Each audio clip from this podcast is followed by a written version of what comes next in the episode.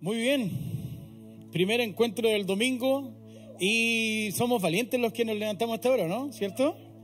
Porque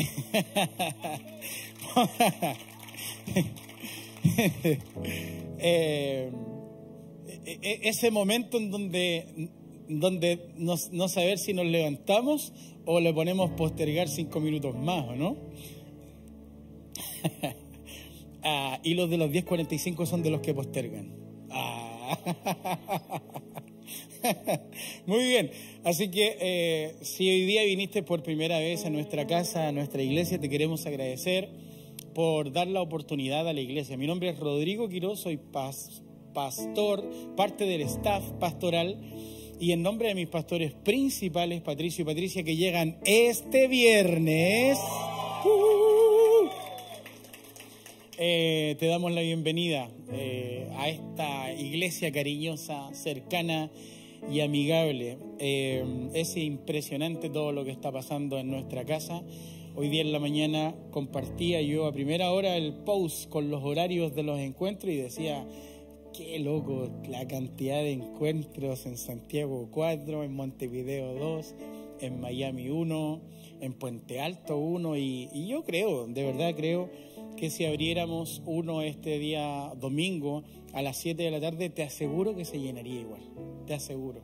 Y si en Puente Alto cuando abramos a las 10 y media, 11 de la mañana también se va a llenar, ¿alguien lo cree?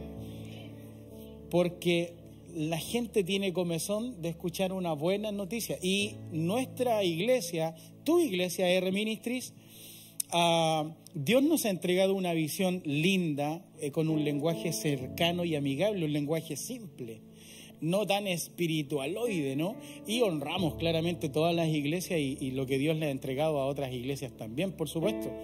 Pero transmitir la buena noticia de la buena manera tiene una buena cosecha. Así que gracias por estar en esta mañana. ¿Te parece si, si hay alguno que hoy día está por primera vez? Le damos un aplauso de bienvenida a la iglesia. Gracias por tomarte este lindo tiempo. Muy bien, 30 minutos, relojito el equipo técnico. Eh, busca conmigo el libro de Juan capítulo 5, vamos a leer del versículo del 1 al 6. Juan, voy a leer la versión PDT, Palabra de Dios para Todos. Dice, después de esto, había una fiesta judía y Jesús fue a Jerusalén. Allí había un estanque con cinco pabellones que quedaba cerca de la puerta de las ovejas en arameo se llamaba Betzata o Betesda. ¿Conocen la historia, no? Luego el versículo 3 dice, debajo de estos pabellones había muchos enfermos acostados. ¿Qué habían? Muchos enfermos acostados. Unos eran ciegos, algunos cojos y otros paralíticos. Entre ellos estaba un hombre que había estado enfermo durante 38 años. Y cuando Jesús vio, o cuando Jesús lo vio acostado ahí, supo que había estado enfermo tanto tiempo, le dijo, ¿te quieres sanar? Señor, ya hemos orado, preparado el corazón, la tierra, pero yo quiero pedirte que me uses, Señor. Nadie vino a escuchar al pastor Ro, todos hemos venido a escuchar tu palabra, Señor. Que sea tu palabra el centro, no lo que yo pueda creer o pensar, sino que sea tu Espíritu Santo trayendo un rema a través de tu palabra, en el nombre de Jesús. Amén. Y amén. Le damos un aplauso a la palabra del Señor. Ok, todavía no suelten el, el título. Bien, ya empezamos con las gráficas de Miami también, lindas, ¿no? No es que se equivocó el equipo técnico en cómo lo escribió, es la gráfica de esta temporada para algunos que son medio faltó la A mayúscula, dicen, no, no, no, es así. Bueno, eh, solamente a modo de introducción me gustaría hacerte esta pregunta y me encantaría hacerla. No es algo que se me ocurrió a mí, sino que una vez lo escuché también en un mensaje. Hace muchos años mi mamá viajó a, viajaba a Estados Unidos por la iglesia, ¿no? Mi mamá es pastora. Y, me acuerdo que trajo un VHS, ahí se me cayó el carnet, ¿no? El DNI. Trajo un VHS. Eh, Eh, y en ese mensaje que yo escuché por primera vez un pastor y me encantó ese mensaje, Y él hacía este planteamiento, esta pregunta, y te la quiero hacer a ti también. Si tuvieras la oportunidad de que tuvieras a alguien billonario, un magnate, un alguien rico, y, claramente si nos vamos a la, lista de los, eh, Force, ¿no? Eh, siempre son 10 familias las que están a nivel mundial y ahí se van peleando. Eh, pero si tuvieras hoy día la oportunidad de encontrar o de que tuviéramos en esta mañana a Bill Gates o a Jeff Bezos o a Elon Musk, que son como... Ahí andan, ¿no? Como peleando, como en el ranking, ¿quién es el que tiene más dinero? ¿Sí o no? Si tuviéramos a alguno de ellos en esta mañana sentado o que ellos nos, nos llamaran a su escritorio, y nos hicieran la siguiente pregunta, ¿qué responderíamos? Si, si yo, Dieguito, si yo fuera Bill Gates, ¿no? Me parezco. y estuviera en mi gran escritorio, ¿no? Y, y Judith, y nos sentáramos en el escritorio y, les dijera, cuéntenme qué necesitan o qué quieren que haga por ustedes para, para solucionar su vida. Aquí estoy. Estoy disponible. Aquí está el escritorio, aquí está la chequera, eh, háblenme. Lo hice pensar, ¿no? Eh, Dieguito está pensando en una cámara, tú estás pensando en un coche para el niño, ¿no?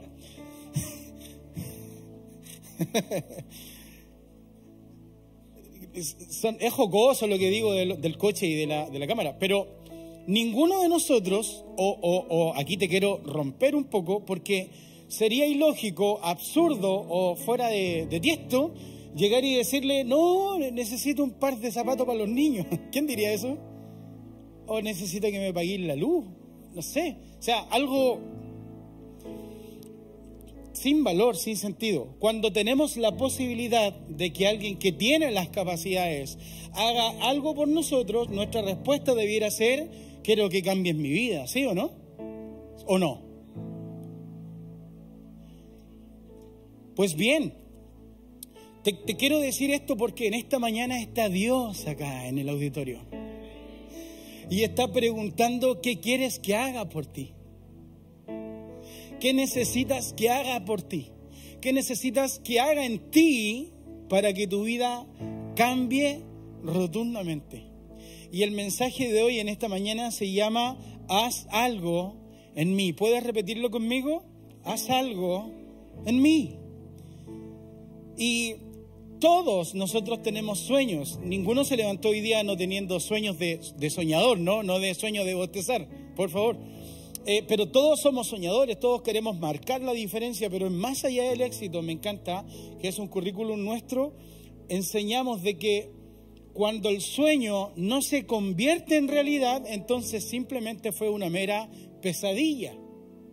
O sea, si tú no eres capaz de lograr lo que estás soñando, finalmente termina siendo una pesadilla. ¿Y cuántos todavía tienen sueños por cumplir? Bueno, todavía tienes tiempo hasta las cero horas de hoy día para inscribirte en Más Allá del Éxito. ¿Cómo estuve, Rosy? Muy bien.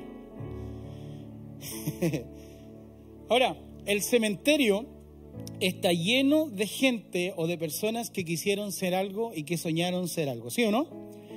Eh, pero tal cual como lo enseña más allá del éxito, termina siendo una mera emoción. Y me da lata, me da lata porque la gente a medida que va pasando el tiempo, cuando ya viene en contra o que tiene alguna enfermedad, es cuando realmente comienza a apreciar la vida. Y la vida debemos apreciarla en este momento. Debemos entender de que hoy día, 4 eh, de junio, eh, Dios quiere hacer algo distinto en nuestra vida, quiere, quiere marcar la diferencia en cada uno de nosotros. Alguien dice amén. Y, todos, todos tenemos sueños y el, el, entorno de que está alrededor nuestro quiere que tú y yo podamos también cumplir sueños y ellos nos van como empujando, como insistiendo, como presionando. Cuando eres niño te preguntan qué vas a hacer cuando grande. Cuando eres joven te preguntan qué vas a hacer saliendo de la universidad. Cuando te casas, te presionan a, decir cuándo vas a tener hijos. Cuando tienes hijos, te dicen cuántos hijos vas a tener. ¿Sí o no? Ok, eh, cuando eres ya de mayor edad, eres años dorado o eres anciano, comienza el entorno a presionarte o a preguntarte qué vas a terminar haciendo con tu vida, porque ya hiciste todo, entonces, ¿cómo vas a disfrutar ahora? Te vas a ir por un crucero, eh, te vas a comprar una parcela, vas a pagar el celular, te vas a levantar tarde, vas a dedicarte a cocinar. No sé, o sea, ¿qué te gustaría hacer? Porque son preguntas en donde cada uno de nosotros nos hacemos o le hacemos al resto porque queremos que todo el mundo sea algo. La necesidad de poder ser algo en la vida es algo que viene en nuestro ADN. Y escúchame eso, no es malo, está perfecto que tú y yo podamos desarrollarnos, que tú y yo podamos ser alguien en la vida. Alguien me va siguiendo en esta mañana. Ahora, el tema es que muchas veces perdemos el sentido porque lo importante no es lo que voy a hacer en este mundo, sino que lo que Dios va a hacer en mi vida. Y ahí yo te quiero cambiar la cosa. Si lo puedes anotar, está bueno eso no es lo que yo voy a hacer en esta vida, sino es lo que Dios va a hacer en mí. Ese es el sentido de la vida.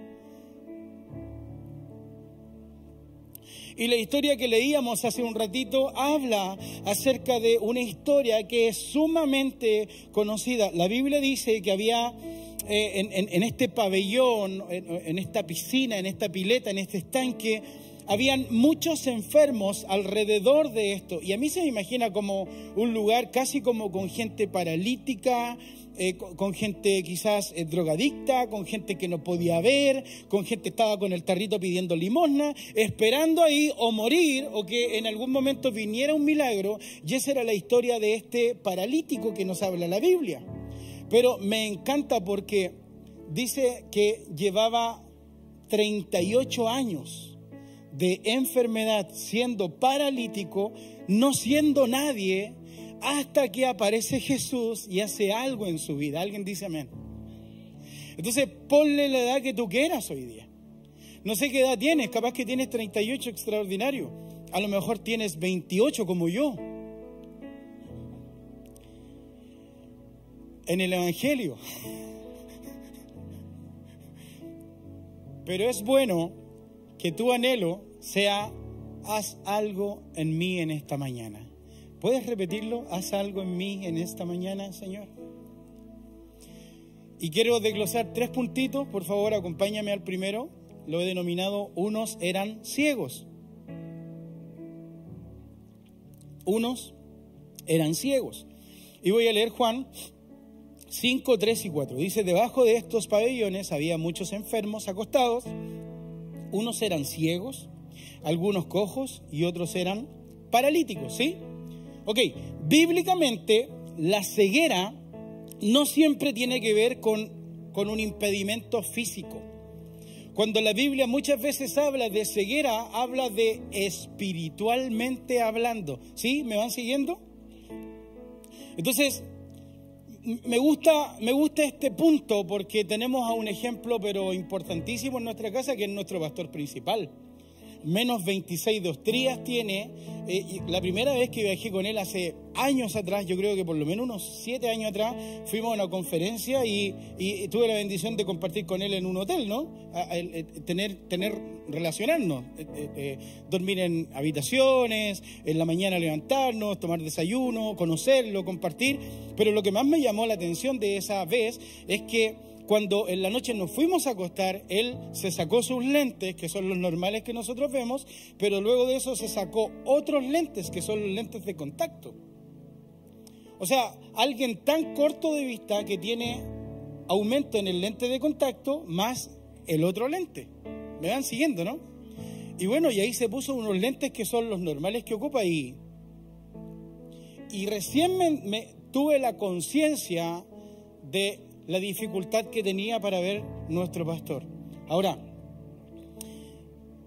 espiritualmente nadie ve como mi pastor. Las ironías. Porque la ceguera no simplemente tiene que ver como con algo terrenal, con algo físico, sino que tiene que ver con algo espiritual. Y cuando la Biblia me habla de que algunos serán ciegos, yo hablo acerca de la ceguera espiritual. Yo, gracias al Señor, eh, soy cristiano desde el año dos meses. Eh, he crecido en una familia cristiana, he cantado, he escuchado canciones de bendición, he escuchado mensajes, promesas, sé cómo es la liturgia de un encuentro, de una reunión, de un encuentro, de un, culto, perdón, eh, viendo a hombres de buen testimonio, eh, las multiformas de una iglesia, pero eso no me da garantía de que no sea ciego. Eso no me da garantía de que debiera tener la vista espiritual que Dios quiere que tengamos. Es más, creo que en algún momento caí en, un, en, una situación en donde sentí que estaba en la iglesia, pero mis ojos simplemente veían un metro más adelante, pero dejé de creer o de ver las promesas que Dios tenía para mi vida. Ahora, ¿por qué te digo esto? Porque quiero empatizar contigo y que tú y yo nos demos cuenta si es que estamos o no ciegos espiritualmente hoy día en esta mañana. Porque el día a día, porque las dificultades, porque las aflicciones, los problemas, lo que hacen es cegar nuestro corazón es cegar nuestra vista espiritual. Entonces estamos sentados en la iglesia, venimos a la iglesia, cantamos las canciones, pero no vemos más allá de lo que Dios quiere que veamos. Entonces Dios es el más interesado de que amplíes tu mirada. Dios es el más interesado de que botes la pared de atrás de tu patio y que extiendas tus estacas. Dios es el más interesado en que dejes de ver black and white o blanco y negro y que comiences a ver en 1080, en HD. ¿Alguien dice amén? Ahora, Muchas veces nosotros le echamos la culpa a Dios, pero más bien de repente nosotros somos los responsables y quiero ordenar esto, porque el pueblo de Israel, ¿cuántos años estuvo en el desierto? 40. El tema es que si hubieran dejado de ser tan ciegos, podrían haber visto la tierra prometida antes. ¿Están conmigo o no? Entonces, ¿se demoró el pueblo de Israel en 40 años o se demoró, o se demoró Dios en sacarles a Egipto del corazón al pueblo de Israel? Son dos cosas distintas, es como tú ves, es como tú estás mirando. Y el apóstol Pablo habla de, tiene una historia muy similar a lo que hoy día estoy hablando anteriormente conocido como Saulo de Tarso, era alguien, un, tipazo que era capo, o sea, eh, instruido por el sabio Gamaliel, sabía una cantidad de idiomas, era una persona importante en conocimiento, tenía muchos estudios, pero era ciego espiritualmente, perseguía a los cristianos. Pero dice la palabra de Dios en Hechos capítulo 9, versículo 18, que cuando iba de camino a Damasco, se encuentra Dios de frente con él y queda ciego, literalmente no podía ver, pero luego cuando recobra o recibe la nueva vista, nunca más vio lo que sus ojos veían, sino que comenzó a ver como Dios ve, alguien dice amén. Y dice Hechos, dice al instante algo duro parecido a escamas de pescado cayó de los ojos de Saulo y éste pudo volver a ver, entonces se puso en pie y fue bautizado. O sea, cuando tú y yo vemos lo que Dios quiere ver, nuestra vida es transformada. Y no fue más Saulo, sino que fue el apóstol Pablo. O sea, alguien que marcó la diferencia, alguien que hizo algo extraordinario Dios en su vida. Entonces yo quiero en esta mañana simplemente que tú vayas reconociendo si hay alguna ceguera en tu corazón, si hay alguna ceguera en tu mente, en donde has dejado de creerle al Señor, en donde has dejado de confiar en el Señor y que en esta mañana puedas entender de que Dios puede hacer algo en tu vida. ¿Puedes repetir conmigo, haz algo en mí, Señor? Segundo punto, unos eran cojos. ¿Qué eran? Cojos. Juan capítulo 5, versículo 3 y 4 dice, debajo de estos pabellones había muchos enfermos acostados. Unos eran ciegos, algunos eran cojos y otros eran paralíticos. Y me encanta el tema de ser cojo, porque el hecho de ser cristiano por muchos años no es garantía de que tu caminar y mi caminar sea correcto. Lo voy a volver a repetir. el hecho de que seas cristiano, el hecho de que tu familia haya sido cristiana, el hecho de que, de que vengas a la iglesia, no tiene uh, efecto si tus caminos o mis caminos no son caminos correctos. Alguien dice amén a eso. ¿Ok? Entonces,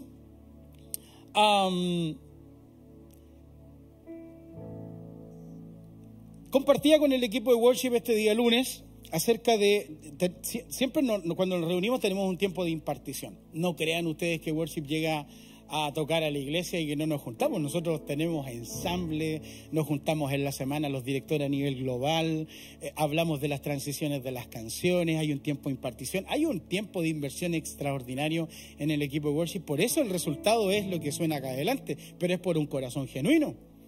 Y yo les hablaba este día lunes y les decía esto las personas que, venimos de iglesia, les decía yo, nos demoramos tres veces más en sumarnos a la visión de algo nuevo. Es como mañas. ¿A alguno le ha tocado trabajar con alguien que es llevado a su idea? ¿Sí? Hago una ley de sonrisa nomás, no, no hay problema. Es que esto se hace así porque mi mamá decía que así se hacía, la cazuela.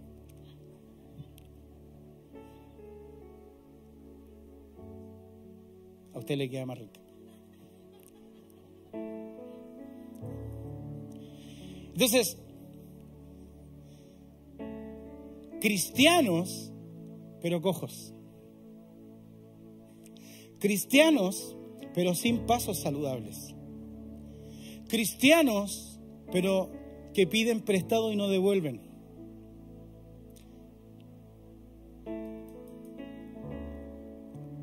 ¿Conoce gente así? Este es, este es un, ejemplo global, o sea, sé que lo viste. El esposo con su terno, peinado al lado, con la Biblia, caminando rápido, y la, y la esposa atrás con los hijos. ¿Alguien, ¿Alguien vio ese cuadro? Ahí no hay un paso saludable, no hay un camino saludable. Eh, en el trabajo somos de una manera y en la iglesia somos de otra manera. En el trabajo decimos garabato y en la iglesia andamos a 15 centímetros del piso. Con los amigos cuando salimos a comer somos súper generosos. Cuando ceno con mi esposa, ceno en la pura casa y no le compro nunca nada, ni un perfume, ni una rosa.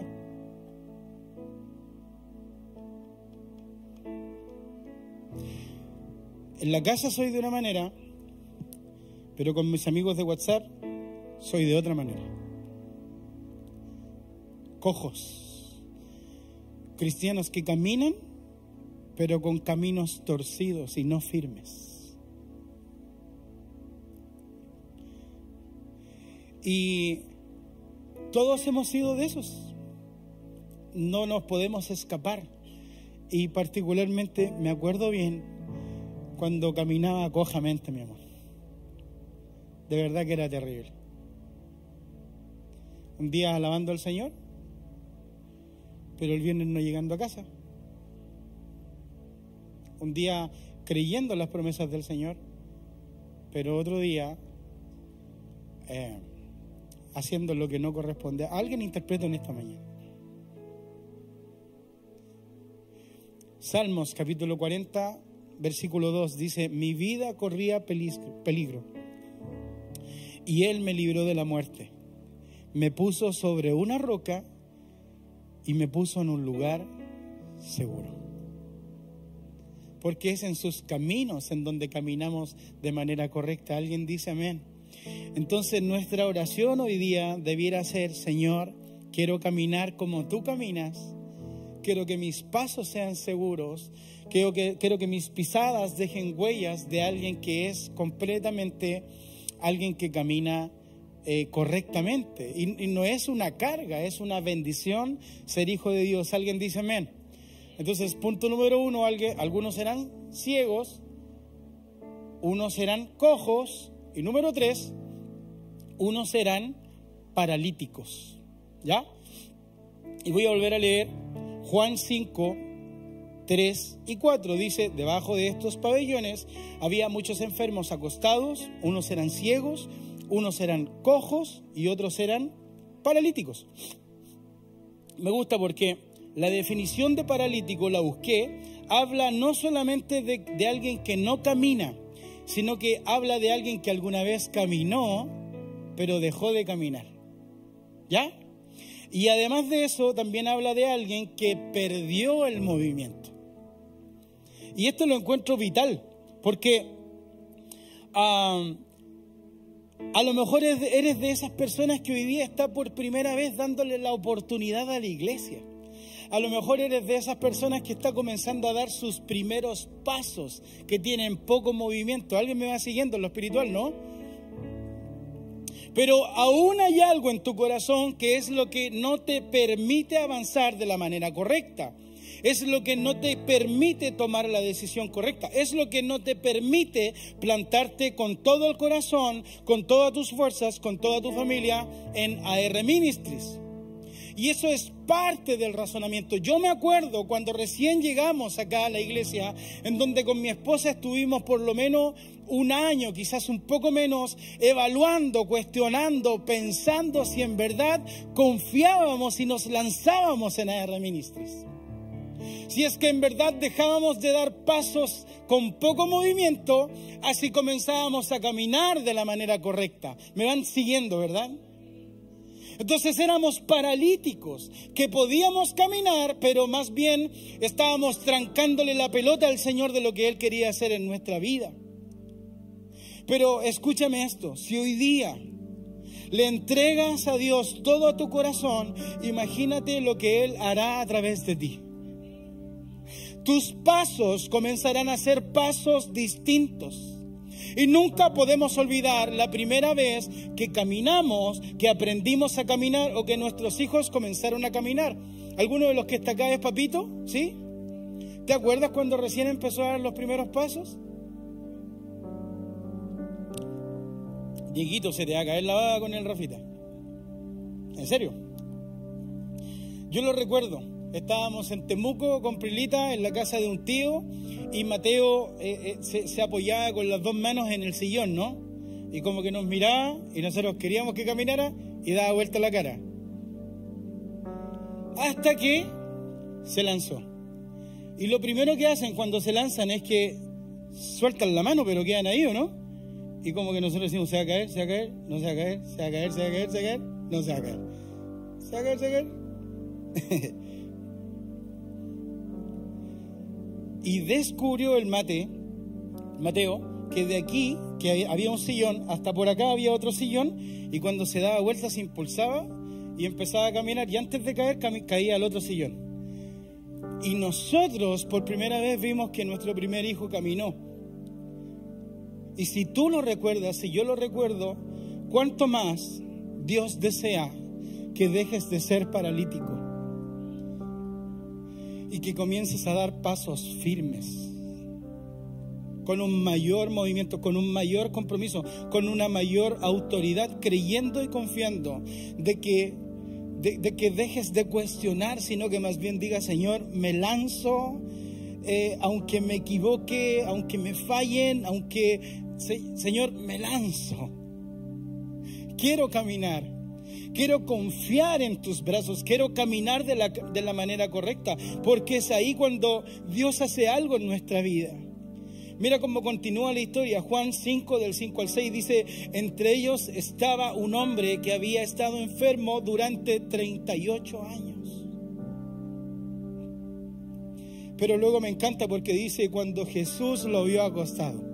Y cuando Jesús llega es cuando cambia toda nuestra vida.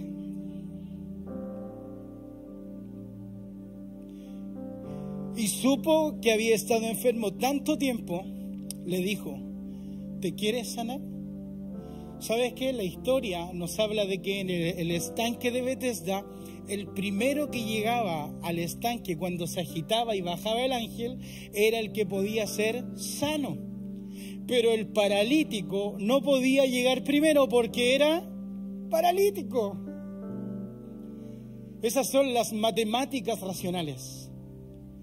Hasta que aparece Jesús y sabe que había un hombre que era paralítico y le hace la pregunta que es una bendición. Cuando dice, te quieres sanar. Pregunto en esta mañana, ¿hay alguien que quiere sanarse de su ceguera, de su cojera, de su parálisis?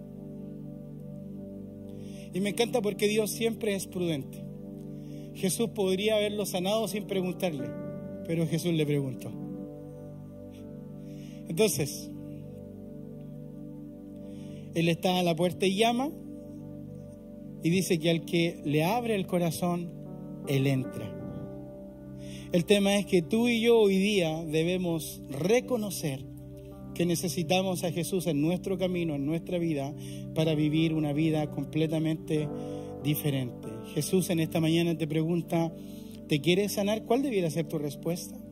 ¿Quieres que haga algo por tu vida, como decía yo al principio, como lo haría Bill Gates? No necesito eso. Necesito a Dios en mi corazón. Necesito su Espíritu Santo en este año de llenura. Necesito que Él haga algo distinto en mí, que este 2023 no sea igual como han sido todos los años. Juan capítulo 5, versículo 7 al 9, dice, el enfermo respondió, el paralítico, Señor, no tengo a nadie que me meta en el estanque cuando el agua se empieza a mover cuando el agua se empieza a mover, cuando estoy cerca del estanque, alguien se me adelanta y se mete antes que yo. Y Jesús le dijo, levántate, recoge tu camilla y camina. Y el hombre quedó sano, inmediatamente tomó su camilla y empezó a caminar. Es que el único que puede hacer algo en tu vida se llama Jesús.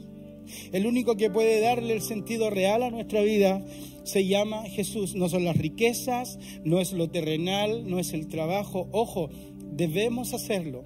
Pero cuando Jesús llega a nuestra vida, nunca más somos los mismos. Nunca más. Nunca más. Saqueo era empresario hasta que Jesús fue a cenar a su casa y cambió su vida. Pedro el apóstol era pescador hasta que se encontró con Jesús y comenzó a ser pescador de hombres. El apóstol Pablo era Saulo hasta que se encontró con Jesús, hasta que se encontró con Dios y comenzó a ser el apóstol Pablo. Cada vez que llega Dios a nuestra vida, toma un sentido de la manera correcta. Alguien dice amén en esta mañana. Salmos capítulo 37, versículo 5 dice, encomienda tu camino al Señor confía en Él y Él actuará. ¿Sabes? Yo, yo quiero que, que, antes de que terminemos el, el mensaje este, podamos reconocer, de verdad, que hoy día no te vayas a casa de la misma manera. Me, me, me importa que lo entendamos, que la palabra tenga efecto en nuestro corazón. Porque todos de alguna manera somos o hemos sido ciegos, cojos o también paralíticos en algún área. Pero qué tal si en esta mañana podemos cerrar nuestros ojos y decirle al Señor, haz algo en mí, Señor. Haz algo en mí. Haz algo en mí. Y, le pedía a Dani que me acompañara. Sé que no está, Baironcito, pero quisiera cantar el puro coro nomás. Que tu presencia Vamos. Me inunde. Haz de mí un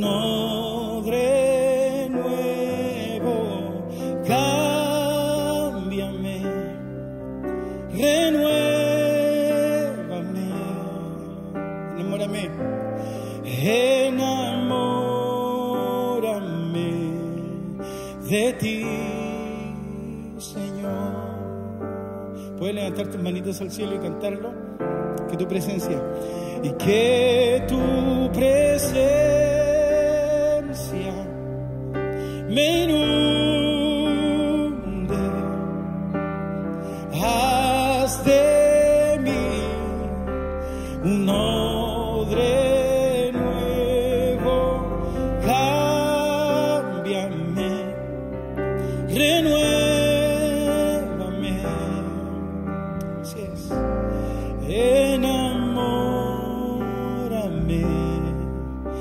Ti, Señor. Isaías capítulo 43, versículo 18 y 19 dice, no os acordéis de las cosas pasadas, ni traigas a memoria las cosas antiguas. He aquí, yo hago cosa nueva, alguien dice amén, y pronto saldrá a luz, no la conoceréis. Otra vez abriré camino en el desierto y ríos en la soledad. No te acuerdes de lo que ya pasó, mejor piensa y confía en lo que Dios hará en tu vida. Haz algo en mí, ese es el mensaje en esta mañana. Haz algo en mí. Alguien dice amén. Así que en el lugar donde estás, si puedes cerrar tus ojitos y me gustaría hacer dos oraciones simplemente. La primera es interpretar el corazón de los que hoy día vienen por primera vez. ¿Sabes? Quiero presentarte la oportunidad de que puedas recibir a Jesús en tu corazón. La Biblia nos habla de que Jesús no vino al mundo a condenar, sino que vino a salvar lo que se había perdido. Y si hay alguien en esta mañana que vino quizás por primera vez, que está escuchando este podcast ahí en nuestro canal, si hay alguno que en esta mañana quizás lleva viniendo un tiempito a la iglesia, pero no ha aceptado a Jesús en su corazón, te quiero animar a que en esta mañana permitas de que Dios haga algo en tu vida. Sabes, aceptar a Jesús no tiene que ver con religión, simplemente tiene que ver con abrir el corazón, con dejar de ser creación y con comenzar a ser hijo de Dios. Jesús comenzará a hacer algo nuevo en tu vida, así que si en esta mañana hay alguien acá en el auditorio que quiera aceptar a Jesús en su corazón, por levanta tu manito bien en alto. Están todos con los ojitos cerrados. Si estás en nuestro podcast, por favor, repite conmigo esta oración. Que Dios bendiga a todos los que han levantado su manito. Vamos. Que Dios te bendiga. Y como iglesia repetimos esta oración. Acompáñenme, por favor. Señor Jesús, gracias por aparecerte en mi vida por cambiar mi vida, Señor, por escuchar tu palabra en esta mañana. Jesús, gracias por ir a la cruz por amor a mí, por darme salvación. Inscribe mi nombre en el libro de la vida. Perdona mi pasado, perdona mis errores. Te acepto como mi Señor y suficiente Salvador. En el nombre de Jesús, amén. Amén. ¿Te parece si le damos un aplauso fuerte a quienes han aceptado a Jesús? Vamos, ponte en pie ahí en el lugar donde estás. Y quisiera hacer una segunda oración. Si puedes levantar tu manito al cielo. Señor, gracias por este mensaje, gracias por traer esta palabra a nuestro corazón. Señor, saca de nuestra vida la ceguera Saca de nuestra vida lo cojo, saca de nuestra vida, Señor, la parálisis. Señor, que en esta mañana podamos salir de este encuentro creyendo y confiando que tú estás haciendo algo nuevo en nuestro corazón. Mejores personas, mejores padres, mejores trabajadores, mejores hijos, mejores cristianos, Señor. Gracias por tu palabra y gracias por amarme como solo tú lo haces en el nombre poderoso de Jesús. Iglesia, dale un fuerte aplauso al Señor. Vamos a cantar.